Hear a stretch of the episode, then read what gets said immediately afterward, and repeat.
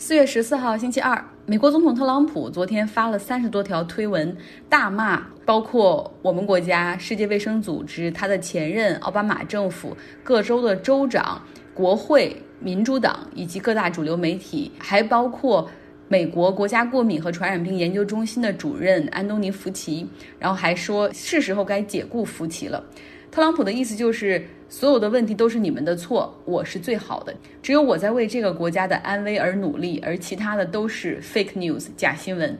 另外呢，他还转发了一些他支持者表扬他的推文。我一度怀疑他可能忘了吃药，尤其是他对各州的州政府哈什么时候可以复工，什么时候可以结束 shelter in place，特朗普觉得他应该说的算。他在 Twitter 上说，这不应该由你们这些州长而决定，这是总统的权利，你们还是把口罩戴上吧。要知道，在之前一场发布会上谈到联邦政府要如何的帮助各州对抗疫情，特朗普曾经做出这样的回答。他说：“哦，现在是各州政府该努力的时候，联邦政府更多的是 back up。”所以你可以看得出来，当出现问题的时候，他就说：“我们只能给你们在后面帮点忙，州长是挺在前面的。”而现在，当疫情出现缓和、重启经济这种，他就说：“这应该是我来决定。”今天一早呢，有一个朋友说说纽约州、宾夕法尼亚州、罗德岛、康涅狄格、新泽西和 Delaware 州，他们决定，然后这个话我还没听完，我就说，难道他们决定要脱离联邦吗？然后这个朋友说，你想的太多了。实际上，在美国，尤其是在特朗普当选美国总统之后，一直都流传着这样的小道消息啊，其实完全不真实。就是说，西部的三个州。加州、俄勒冈和华盛顿州希望脱离联邦，因为这三个州都比较的进步 （progressive），经济也比较好，完全可以组成独立的国家。加州居民还讨论着是不是可以带上加拿大，从美国西海岸向北，哈，带上加拿大的温哥华 （BC 省），就可以单成一国了。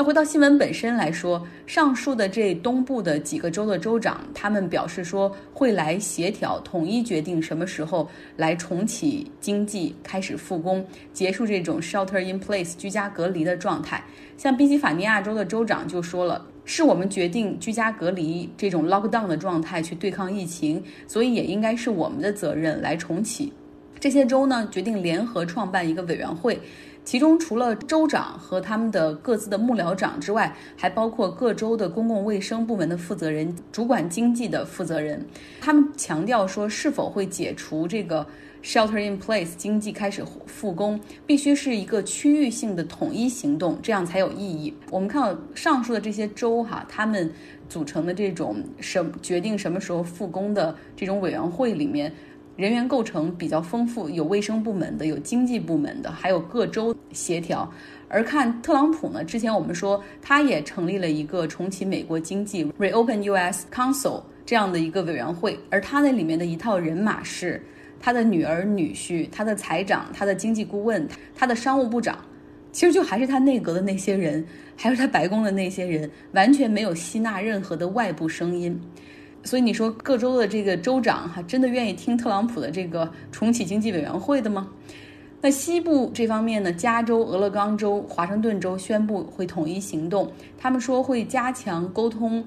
加州的州长 Gavin Newsom 就说，他们的决策一定是依靠 facts、evidence and science，就是一定是基于疫情的事实、对抗疫情的信心以及科学卫生方面的建议而做出。希望能够复工，主要是特朗普希望重振美国经济。那么从三月十九号，也就是这个疫情在美国开始大爆发到现在，什么消费增长了，什么消费下降了呢？纽约时报也做了一张图，就是旅行、购物、交通、餐饮、娱乐、健康、美容等等这些上述的消费全部减少了，在各项消费中只有一个消费增长了，大家猜是什么？增长的这个消费就是在超市购买食物，grocery，大部分时间都在家嘛，也在家做饭的时间也会增多。现在呢，各种的美国这边各种的服装品牌、鞋帽的网站都在打折销售。像我疫情刚开始之初还买了两双鞋，因为真的很便宜。结果发现一个多月了，居然连穿的机会都没有，因为在家就穿 yoga pants 瑜伽裤和拖鞋，出门的时候继续。Yoga pants 瑜伽裤加运动鞋，连牛仔裤我都已经一个月没有穿过了，不知道现在还能不能把自己塞进去。那天在路上散步的时候遇到一个朋友，然后他说：“你没觉得吗？现在就是 laundry 洗衣服很容易吗？每天就那两件都不用用洗衣机了，手洗就行。”那再说说美国的经济吧。美国大概呢，在上三前三周的经济数据来看，大概有百分之十的人失业，失业就意味着这些人没有了医疗保险。那美国政府之前向小企业。所承诺提供的那一千万无息贷款，其实这个政策真的不错，国会通过的政策真的不错。只要他们保证不裁员，把这些员工保持保证在他们的 payroll 上面，这些钱最终是可以免除、可以不还的。但是执行很糟糕。政府虽然说在新闻发布会上说你们上周五就可以走进银行去领钱，但实际上中小企业局直到上周四的晚上才把文件下发给银行，而且里面的问题还不少。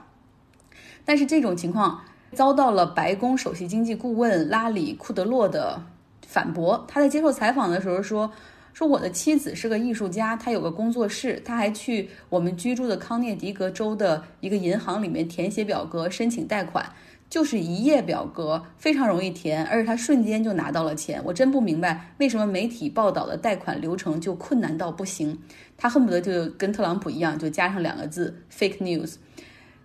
真没想到，白宫经济顾问拉里库德洛，他的妻子也要去申请这请这种无息的贷款哈。我也不知道他讲出自己妻子的这个案例，到底对于解释大部分的小企业主拿不到钱有什么帮助吗？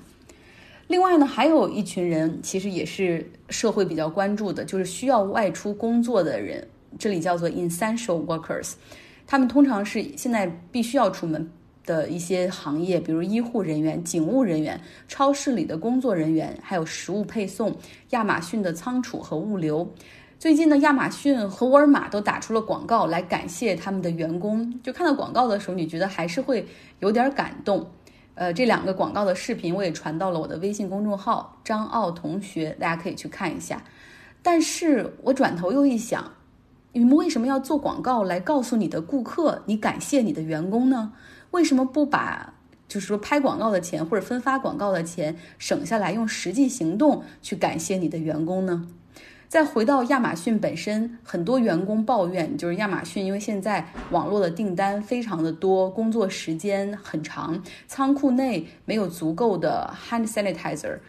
就是洗手液、口罩，而且他们比过去会更忙。亚马逊虽然说哈给员工两周的带薪病假，但是前提是你必须能够交得出 COVID-19 呈阳性的检测单。但如果你在纽约、新泽西这样的地方，第一天要用来去排队去检测，而结果第二天才会出现，就是对于很多员工的话，就要先请假两天才可以。就这样的所谓的带薪病假机制就有问题。那当员工向媒体去公布这些不公平的待遇的时候，甚至有一个员工还号召倡议哈，去改善员工条件，结果亚马逊仅用了两个小时就决定解雇他。亚马逊这么大一个公司，在全美上下雇了几万人，就因为这样一个人的行为，然后就迅速的这个决策就反映到了到了公司最高管理层的层面，像创始人 CEO 贝索斯当时也在那个会议上，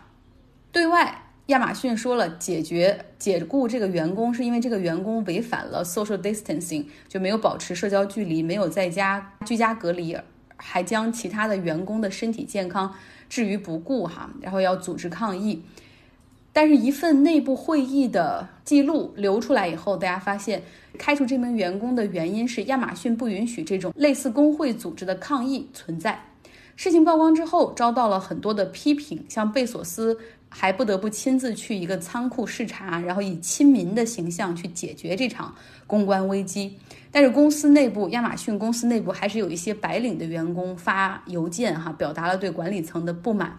他们说，在疫情之下，亚马逊居然把工会看为公司最大的威胁，这是这家公司的文化和对社会应有的责任吗？太让我们失望了。我们看到像 Bernie Sanders，还有美国的众议员 AOC 等等，大家都说这就是我们的首富怎么样去对待维护正当利益员工的反应吗？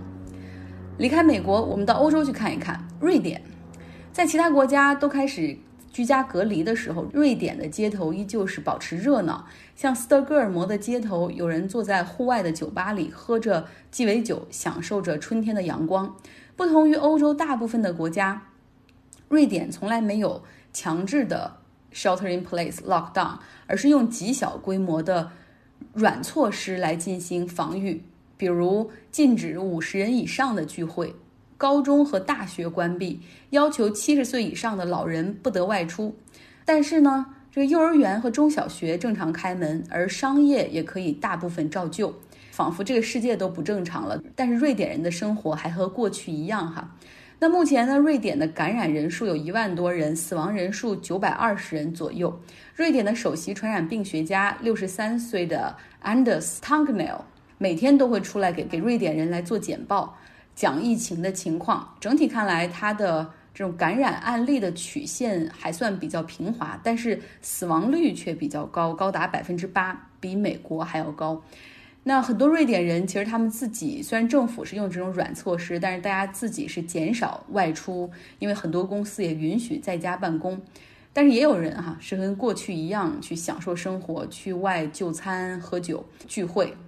瑞典政府相信百姓能够结合自己的情况做出最好的选择，因为他们尊重 personal choice。不过呢，即便采取的是这种软应对的措施，瑞典的失业率还是急剧攀升，超过了2008年金融危机时的峰值。因为至少旅游业是锐减的。那另外一个国家，我们要来说说俄罗斯。目前俄罗斯的感染者是一点八万人，死亡人数是一百四十八人。但是大家可以从我国公民从莫斯科返回的情况看到了很多感染的数据，哈，尤其像我老家黑龙江就有很多这样的案例，可以能够预测到俄罗斯的疫情的真实情况，可能比上述的数据要更加严重。昨天也有报道说，俄罗斯首都莫斯科救护车所拉的病患是排着队往医院去送，而俄罗斯的感染人数在过去五天也确实翻了一倍，百分之七十的感染案例都在首都莫斯科地区，而且呢，有一点在俄罗斯是超过半数的感染者年龄在四十五岁以下。总统普京也改变了之前的措辞，他说这场疫情比想象的更加艰难。那我们来回顾一下俄罗斯在三四月份到底经历了什么。疫情开始之初，俄罗斯有两大措施，就是先是封锁了和我国的边境，然后呢限制俄罗斯和欧洲的来往。普京还穿着防护服、全面武装，然后去了医院看望医护人员和病患。之后呢，他又派出医疗团队前往意大利和塞尔维亚去支援，然后向这两个国家来销售医疗物资。后来呢？普京宣布，这俄罗斯放假九天，公共假期让大家在家隔离，最好不要出门。这个情况出现严重，数据开始增长之后，居家隔离的强制命令取代了放假，并且要延长到这个月的月末，只允许必要的外出，比如遛狗或者购买食物，但是你所去的地方必须是居住范围的一百米之内。三四月份这个期间，还有其实国际宇航空间站要更换宇航员。这次上天的是两名俄罗斯的宇航员和一名美国宇航员，他们呢在哈萨克斯坦的发射基地进行了十四天的隔离，然后来确保没有问题，然后再上这个国际空间站。目前已经发射并且成功的抵达了国际空间站。在周五的时候，普京也和他们通了电话，对他们的安全抵达表示祝贺。后来他又和俄罗斯的航空工业的这个代表们通了电话会议。在三到四月份，其实俄罗斯在外交政策或者经济上面有一个最大的变化，就是从拒绝减产，然后引发沙特的愤怒的价格战的报复，到现在回到谈判桌前接受减产协议。美国有一个杂志叫《Foreign Policy》，它呢有一篇文章就分析说，其实俄罗斯是错误判断了形势，结果在这场原油价格战中输了个底儿掉，不仅是输掉了这个原油的谈判，而且还输掉了可能和沙特建立的好关系。其实，在过去好几年的减产过程中，我们都能看到沙特领导的欧佩克一直得到了俄罗斯所领导的另外十个就是非欧佩克的产油国的支持。从本质上来说，俄罗斯的经济结构和沙特等中东国家更为相似，哈，他们都是以能源、油气资源为出口的支撑整个财政，所以就形成了这样的一个比较良好的欧佩克加的对话机制。俄罗斯呢，也一直希望去拉拢美国在中东的这个亲密小弟沙特，他认为只要一个 nudge 哈，就是一个轻推就可以足以改变沙特和美国之间的关系。俄罗斯也在等待这样的一个时机，就像他们当时抓准了时机去拉拢土耳其，结果成功的就把军火卖到了北约成员国土耳其一样。然后让这个土耳其和北约成员国，包括美国产生裂痕，等于说，在沙特去年产油设施被伊朗支持的胡塞武装给袭击了之后，俄罗斯曾经找到沙特说：“我可以卖给你这个 S 四百的防空系统，就非常好用。”当时呢，其实他们卖给土耳其的也是这个防空系统，然后这个事情就谈呢，沙特和俄罗斯之间谈的还挺热乎的。但是呢，这个 COVID-19 疫情爆发之后，当时沙特找到俄罗斯说，希望我们可以一起减产原油，但是俄罗斯不答应，打出算盘就是拒不减产。如果油价暴跌的话，先受打击的应该是美国的油气行业。但是这个时候，就是大家都知道，沙特的主要的管事儿人是他们三十四岁的小王储萨勒曼，他是一个。头脑很容易发热，然后行事会比较鲁莽的非典型政客。他觉得我想出的这样一个减产的协议，几乎就是双赢。但是俄罗斯居然你这样直接拒绝我的要求，所以他马上和俄罗斯翻脸，离开谈判桌，同时对外在 Twitter 上马上宣布决定增产降价。所以说，这个《Foreign Policy》这本杂志就是说，俄罗斯错就错在他不太了解这个小王储萨勒曼。对他的行事的风格哈没太想通，明天我们找时间来说一说萨勒曼吧。好了，今天的节目就是这样，祝大家有一个一周愉快的开始。